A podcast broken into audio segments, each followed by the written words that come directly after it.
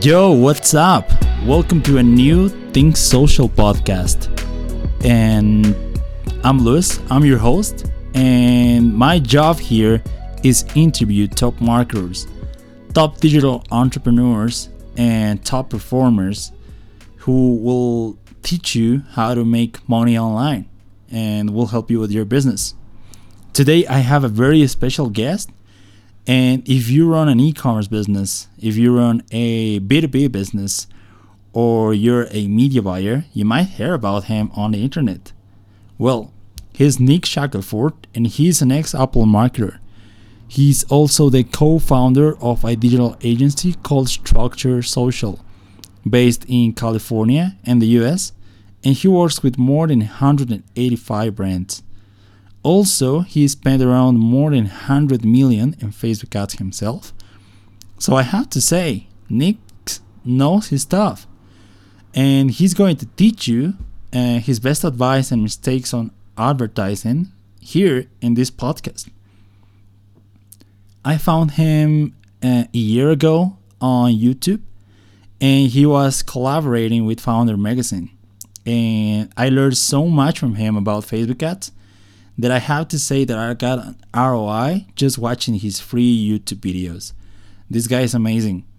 And so let's start with the podcast. And if you're not subscribed yet, make sure to subscribe so you can get notifications when new, new episodes are released. And also, you can follow me on social media for more content, videos, and tutorials on digital marketing. Links are in the description. And yeah, so ladies and gentlemen, let's roll with this new episode.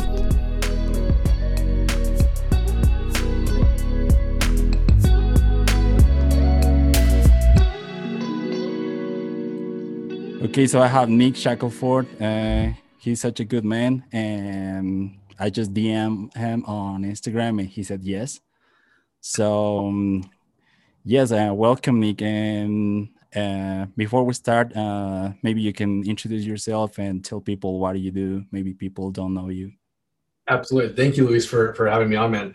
So I'm I'm a longtime entrepreneur that just started doing it because I didn't have the confidence in myself until someone's like, dude, why not? Why not you? Why not now? Why don't you go for it? So um, I'm, we have we have three companies currently. First one is Structured. Structured's about 56 employees, and it's just digital advertising. So it's obviously in the area that you know very well. Uh, we do we uh, run ads on Facebook, we run ads on on Pinterest, Snapchat, we do email, SMS, and we only work with direct to consumer brands. Um, second would be Konstant Kreative, and that's with two Ks.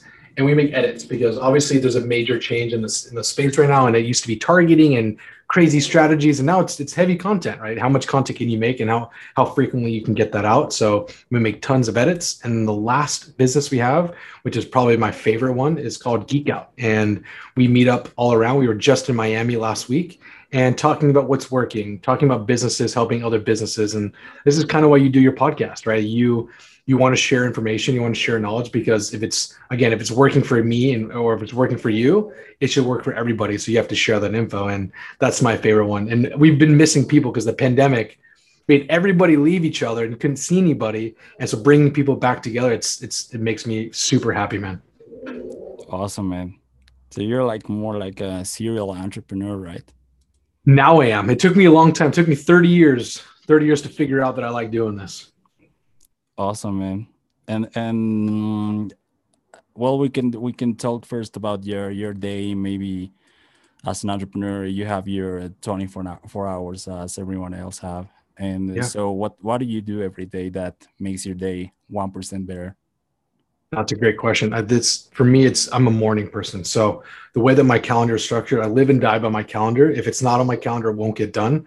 So between 5:45 and 8 a.m that is thought work. So I'm up, ready to move um, before 5:45. So I usually get out of bed around 5:30.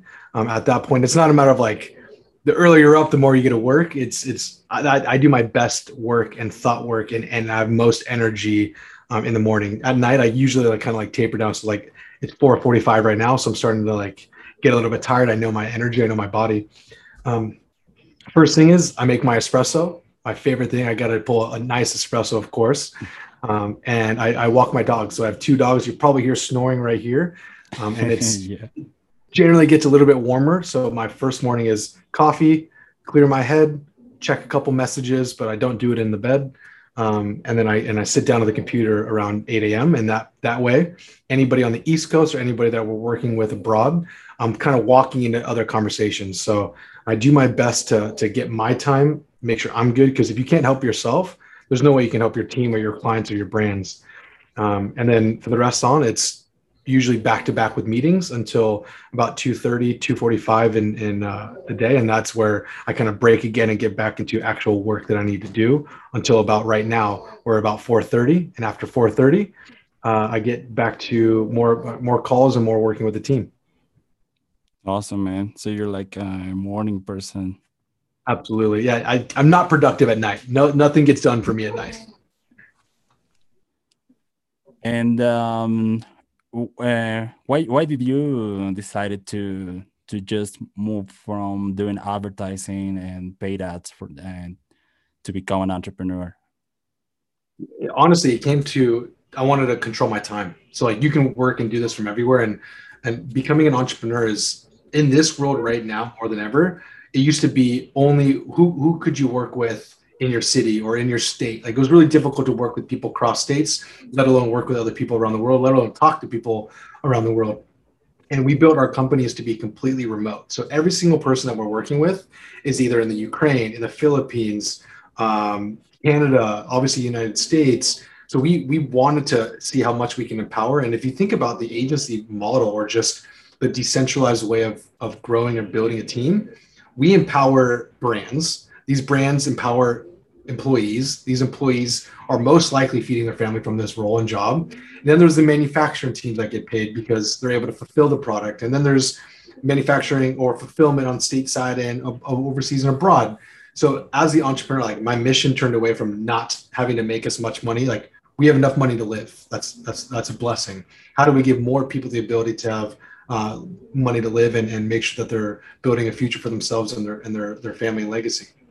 that's I think that's the easiest way for me to put it is it started about how much money I can make and then I realized like it's not about that cash, but I had to get to that point. Like I thought it was all money until I got to the point where like, wait, if I don't I don't need more than this. Like this is all I need. How do we put that money back into to building for others? And that was a really hard thing for me to, to, to learn as an entrepreneur is it's, it's all about how much money can I grow? How much money can I make? Everyone's talking and showing money, but it, it, it quickly got away from that once you realize like the actual number you need to live and be happy. Awesome. And yeah, so, so and uh, so when you wake up, what's what's your intention every day if it's if it's not money? Because I think many entrepreneurs or advertisers are listening to this and they just want to make more money. They want uh, higher ROAS maybe. But uh, what's your intention when you start your day? Oh, don't get me wrong. Like I, I, I love money more just as much as the next person. You you have to have you really have to have the money you have to earn the money to be able to use the money to grow more money. Like that's the easiest sentence i can say. My my motivation is like i obviously have uh, 100 employees across multiple businesses. Um, we have two dogs that like love me support me and are my best friends. I gotta keep gotta keep them happy and i want i want to make sure that what i'm doing is actually making change in the world which is what I'm empowering other people around the world. I'm empowering other brands around the world. Maybe so I'm fulfilling someone's dream by by working with brands or businesses. So a lot of it, it turns into like a very selfless thing. So my my my number one thing is who how many people are we hiring? We hire one one person a week pretty much right now. That's huge. Like that's growing their legacy. That's growing our company's legacy, um, and that that's pretty much the main thing. Awesome, man. So it's it's more like a, a holistic approach, right? You just have a look of of everything. You you want to make sure you you have all covered. Yeah it starts with you. You obviously got to be good but as soon as you're good then you can make everybody else great. Awesome man. Yeah yeah it's it's, it's just what i thought. You you're like uh, jesus man. Thank you man. And uh yeah you um i didn't know you until i saw i saw videos on youtube uh with Foundr uh, yep. you you you have a shared of Foundr and well, how, how did you meet uh, Nathan Chan or or the Foundr team? So actually, I got introduced from a, a, woman named Gretta. So Gretta started Start and Scale, and she's one of the main people that kind of uh, supported me. She was been she's been in my friends group for just over three years now, and she was like, "Hey, I think what you're doing is really important. I think you have a great message. I think you're doing it for the right reasons." And she made that introduction to the Foundr group, and it was it was uh, personally life changing. Like they they they gave me an audience, they gave me the support, they allowed me to to share my teachings and, and share my message and it's I'm forever grateful for them. And they it's it's all very high level, right? It's very high quality. It's done very very well, um, and that's something I can never I can never take for granted. Yeah, and awesome, Gretta. Yeah, you're like um um teaching e-commerce, right? Uh, with Gretta. Yep, and, uh, e-commerce uh, and then Facebook ads. Awesome and um, well the technology is, is evolving and making changes every day so um, what are techno- what other technologies are you guys um, using on your agency to to uh, make more money for for your clients great question we're we're pretty exclusive with these three tools so we're all integrated with google suite so we're using whether it's google drive whether we're using um, uh, Google Calendar, and then we have Notion. Notion is probably the biggest where we have a lot of our projects and planning. And then the final thing would be ClickUp. So those three are the main core ones, and obviously uh, Slack is our main communication channel. Um, that would be the big one. Oh, and, and I take one back. Loom. Loom for video recording has been a big transformation for us to because sometimes we're working in different time zones and you can't explain someone it clear enough. Cool, make a quick video, send the details, ship it out. Awesome, man. Um, so um, uh, ClickUp, it's like more uh, like um, a project management tool, right? Correct.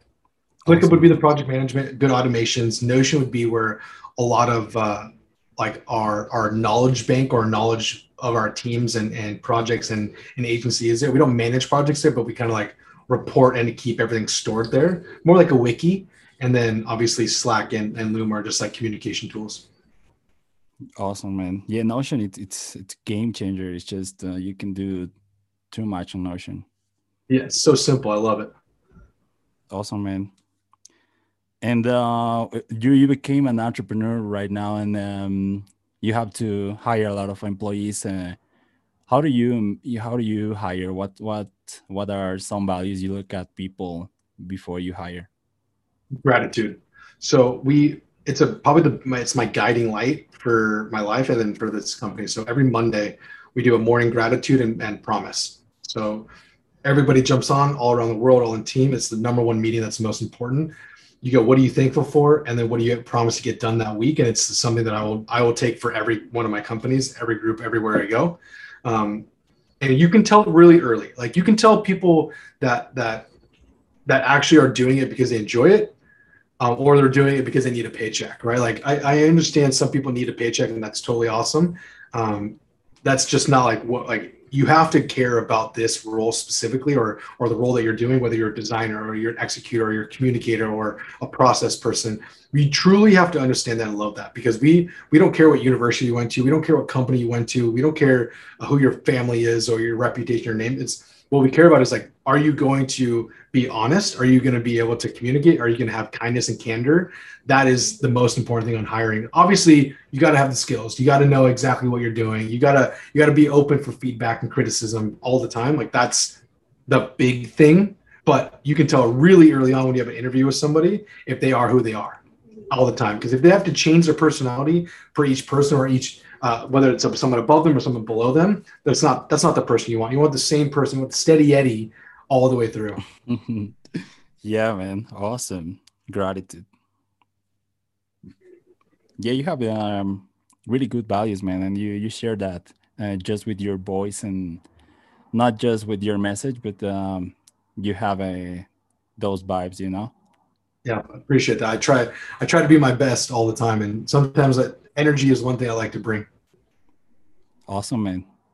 And uh, so um, uh, in my community, I have a Facebook group where I teach sales. I teach uh, B2B sales, just closing, um, basically that. And um, a lot of agency owners are just struggling to get client And That's because uh, I asked you that before uh, we started the podcast. So, how yeah. are you getting clients for for your agency, and um, maybe that will be helpful for other agency owners. So this is it isn't what we're doing now, but it's what we did at the beginning. Um, giving away content, giving away free content, or giving away like a, a, consultation is the easiest way of getting someone to at least say yes to you. Um, so I made a lot of my videos on YouTube. You can check. This goes back to 2016, 2017.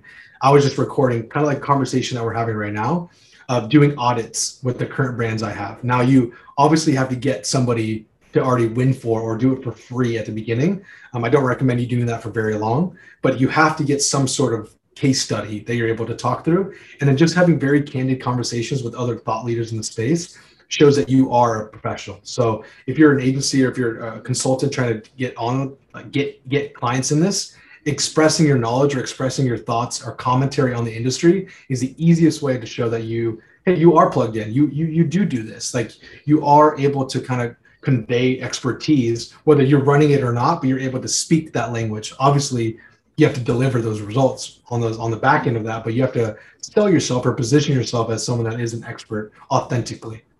Um, me, I reached out to as many different events that I could to see if I, hey, can I talk? Can I express myself? Can I can I show what I've done before? And then I realized like that's why we started Geek Out, which is a, a, our own event company we we took on the burden. We spent our own money to build a community. We spent our own money to build a platform for myself to talk on for my partner james to talk on and for everybody else in my industry. And it's really easy to do. You can do a free event. You can talk about something that you know you're really really good at and that should provide you leads. Awesome. So it's like um the the, the gary vaynerchuk um or like approach. Give, give content for free Awesome, man. And you you mentioned that you're using YouTube, right? Because uh, if you're using Instagram or Facebook, it's not like the same because it's it's it's not the same, right? If you just provide value on Instagram. No, I, I think I think YouTube is a very underutilized tool, and it's really easy easy to see the main trends. Like if you were to just search digital marketing or Facebook ad strategy, like there's a lot of really really great ways of just either repurposing or putting your own personality or, or, your own type of content with this type of theme on YouTube. And it's so shareable and searchable. So it's, I would say if you aren't investing time and effort or building a, a plan or action around this, you're definitely, definitely leaving, leaving money on the table or losing out an opportunity to be in front of someone. That's where you found me, right? Yeah, yeah, man. Yeah, yeah. Okay. Just Google Facebook ads and also Foundr has nice content. So that's because um I just watched the video. Exactly. And uh, sorry, and um, um, who was a big mentor for you on, on advertising when you just were starting on, on or when when you just were in, on those days on the oh, learning my, phase? My number one. Uh, uh, it, so in the learning days, it was he's actually my partner now. He's younger than me. His name is Jake Schmidt. Um, Jake Schmidt's my uh, been my partner through and through for a very long time. Um, and he, not necessarily in the advertising specifically, but he was like the person that helped me believe in myself to, to do it. Right. Like we all have really good skills, but we did like, oh, you have doubt or like imposter syndrome or like self, self terrible talk that everybody has consistently. And he was like, what do you have to lose? Like, what's the worst case that could happen?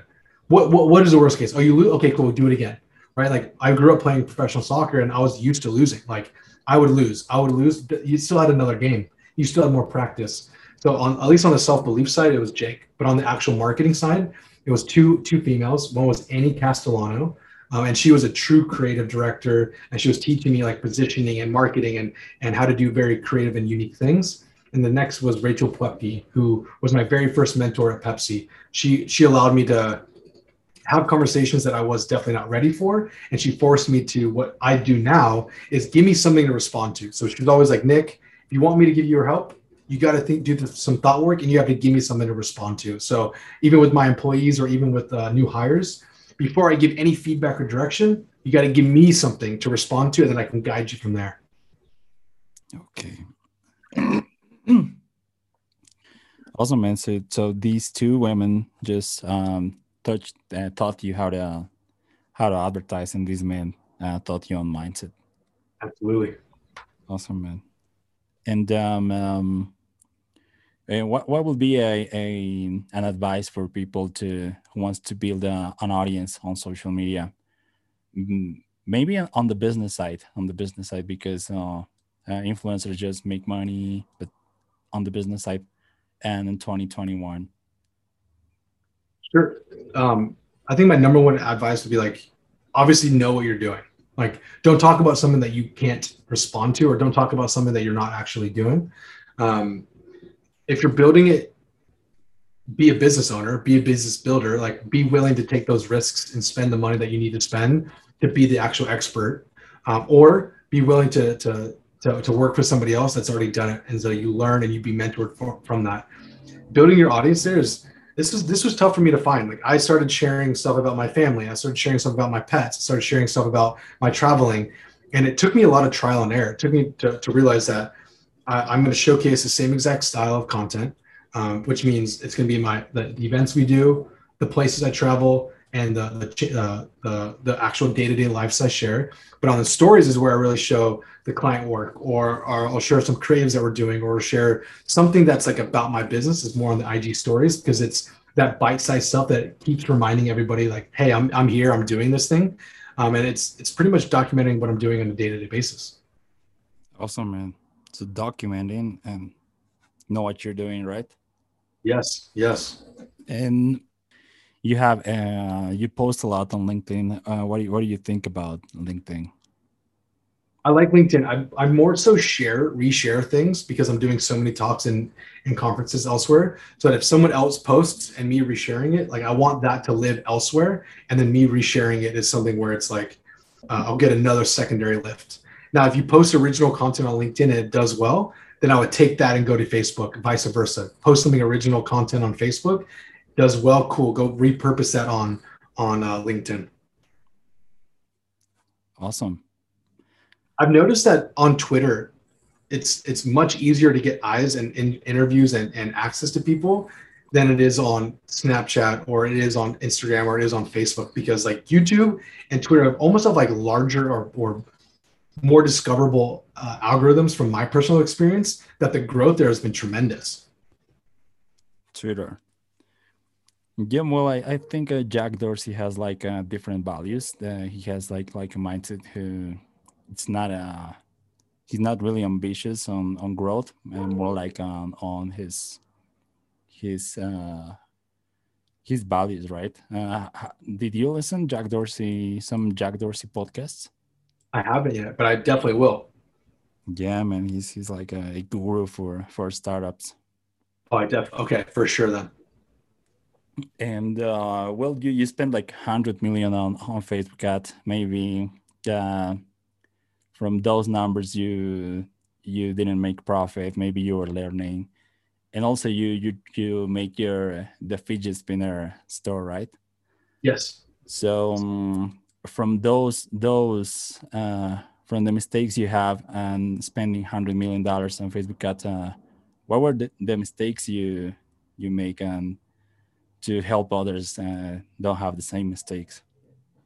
Man, so we've spent more than that now, and I, I got very very lucky in spending that. So we've worked with doing this for eight years. I've worked with over 185 brands, probably closer to 200 now, and spent much more than 100 million the thing that I learned the most is that like the un like we we used to value like hacks and tricks so much more. Like we used to talk about like audiences and segmentation and diversification. And I never spent enough time in understanding good copywriting and good positioning of products and selling.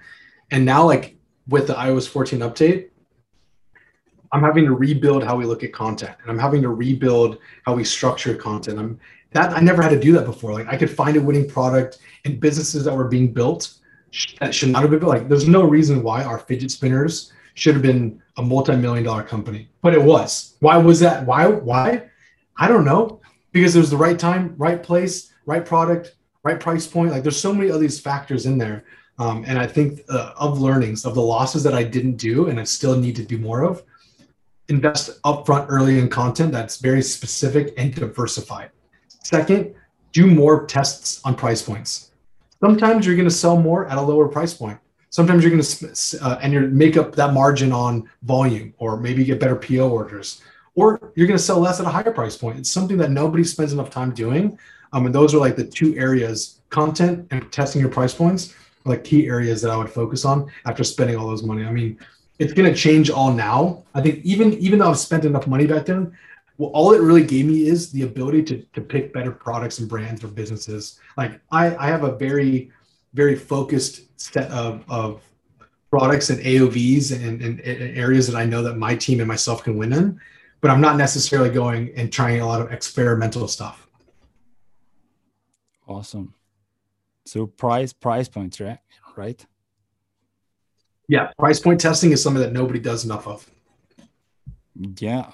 Well, I was talking with an affiliate marketer here in Latin America, and and he said that his products sell more than on fifteen dollars than hundred dollars. So he just started selling on on fifteen dollars, and he made like like a lot of money, right?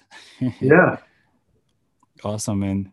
And um, um, well, I I tried affiliate marketing and uh, recently, and I just lose all my money. And uh, what what what advice will you give someone who wants to start a digital business or e-commerce or affiliate marketing? Because oh man, um, wrong guy to ask. I don't know. I've never done any affiliate marketing. and e-commerce because you you you need a you need a budget and uh, uh, it's the same as starting a, a restaurant, right? You need uh, some assets to start, and um, it's not it's not like an agency. You just need uh, service and people, right? But um, and they can lose all the money. So, would you give an advice to start an e-commerce business or? Where they can start maybe wannabe entrepreneurs who are listening to this podcast? I, I personally I would tell them to start as an agency. Like like you mentioned, there's no there's no hard cost. You just have to have yourself and your people to, to kind of execute it. It's really allocating human capital. Um, if you're going to start an e-commerce business, you need to have cash. Like if you don't have cash or somebody else's cash to run this, it's never going to work out. Even on the affiliate side, you don't have to worry about fulfillment. E-commerce is the hardest thing to get into because you have to know the product, you have to have the right price point, you have to build the website, you have to get the content. There's so many hurdles and barriers to entry here. And Shopify has done great there. ClickFunnels has done great for there, but on it's it's it's a it's a big hurdle. I would tell people go work for an agency, go go go support another maybe an e-commerce brand, go work for them, and then if you learn like, hey, I like I like being on the manufacturing side, or I like being on the creative side, or I like being on the content side, I like being on the marketing side then once you truly understand that direction and go go deep in that way. Awesome. Yeah you, you need cash flow right? Uh, e-commerce is yeah man because you you had your job when you when you were selling fidget spinners right? Yeah i was i definitely didn't do it without i, I was not confident enough to jump into it so i kept my own my my data my nine to five for sure. Awesome man this is uh, um i was thinking uh, put put this on patreon putting this on Patreon and charge uh, charge for this interview, but uh, I think I'm just going to do it for free because awesome. I never I never charge for knowledge, man. What do you, what do you think about that? Uh, just charging for knowledge. I, I, did a digital course. Like it, it's it's. And what, uh, how did you start it? What what was the mindset? I have to charge for this because also before that you were just doing it for free, right? So it, it depends on your needs of your life at the time. Like, if you need money and you believe that what you're sharing is worth money to somebody else, you could charge. If you don't need money and you believe what you're sharing is still worth money, you can charge. It depends on the price point, right? Now, yeah, yeah. There's times there's times and effort like for this conversation listen, like good, giving goodwill to somebody. Like I don't do podcast interviews. I don't do any talks often, but you like reached out. The timing made sense, and we said yes. So on on charging for content, I sell a two thousand dollar Facebook course. People are ripping it off and selling it for forty dollars. And guess what? I don't care. I, I, it doesn't bother me any other way because that content's getting somewhere. It might help somebody else. And maybe they go like, oh, I've got this course for forty dollars. I'm going to say thank you to Nick, and I'm going to send him a client or I'm going to send him, I'm going to like him, I'm going to follow him, I'm going to, I'm going to check in on him. So it, it might pay me back in the future. So thinking about cash on a day-to-day basis has been something that I've had to do for a very long time. And Um, I'm very fortunate for that, but it, it definitely, I was definitely making uh, no money for a very, very long time. Awesome. Yeah, that, that was a great advice, Nick. Thank you. And well, we're, we're on the last questions right now. And um, uh, what are some uh, entrepreneurs you follow and yeah, and why? Why do you follow them? Ooh, great question. So let me let me pull up my Twitter because that's where I'm doing a lot of my following on.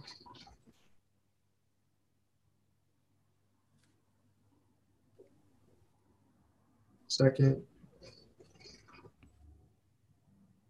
Or maybe yeah, other entrepreneurs right now are, are following you.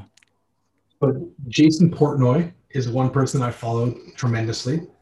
Awesome. My uh, how, how do you pronounce? Like, how do you type that? Jason J A S O N Portnoy P O R T N O Y.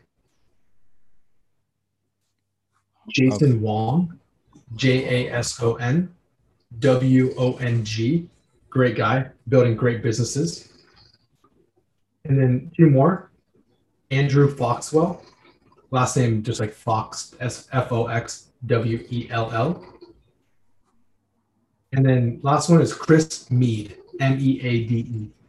Chris Meade started a company called CrossNet, which is a dope, dope product. Um, and I and I and I think uh, they're very good men and, and good good entrepreneurs. Awesome. He's selling um, uh, volleyball, um, right? Yeah, yeah. Four square volleyball. Yeah, yeah. I follow I follow him on LinkedIn. He's he's a great guy great content. And uh, okay, so um, well, uh, this is a question for someone on Facebook, and and his question is, uh, um, how can you avoid ad fatigue? How can how can we launch long-lasting campaigns as as I have noticed campaigns facing fatigue after a few days or sometimes weak, but at the same time, some people are actively letting their one single converting campaign run for for even for years. Yeah, I don't think I don't think there's any campaigns running for years anymore. I think this used to be the story. Um, the easiest way is they're probably making that ad in a one by one, or maybe it's a square. What I would do is, if it's an image, duplicate that image and turn it into a four second GIF. So don't change anything. Just turn that one image into a video, and then that one video, if that works again, turn that into a four by five or change the dimension. So if you have a winning creative, just and it's an image, put it to a video. Vice versa, if it's a video, turn it to an image of like that main thing that you're trying to sell, and change the sizing of these. That's one thing that I think is people aren't doing enough of. The placements are so important. Um, second is if it's fatiguing but it's been proven to work, add in a add in a border. So you have your main creative right here add in border right around it, just either either a color change or make it pulsing. What I mean by pulsing is like it gets thicker or thinner or on the outside, and we're seeing that uh, that will extend the life of best performing older creatives. Awesome, man. That that was gold. That was a gold, man. yeah, I'm launching campaigns for. Uh, I work in a SaaS company, and um, we're having an, a winner, a winner creative, and it's it's it's not working anymore as it, as it used to be. So I'm going to try that. Please, yeah, let me know. And uh, well, um, on copywriting, I I didn't find courses, but more like books. Uh, are there any books you recommend on copywriting? Never split the difference. Never split the difference. And the next one is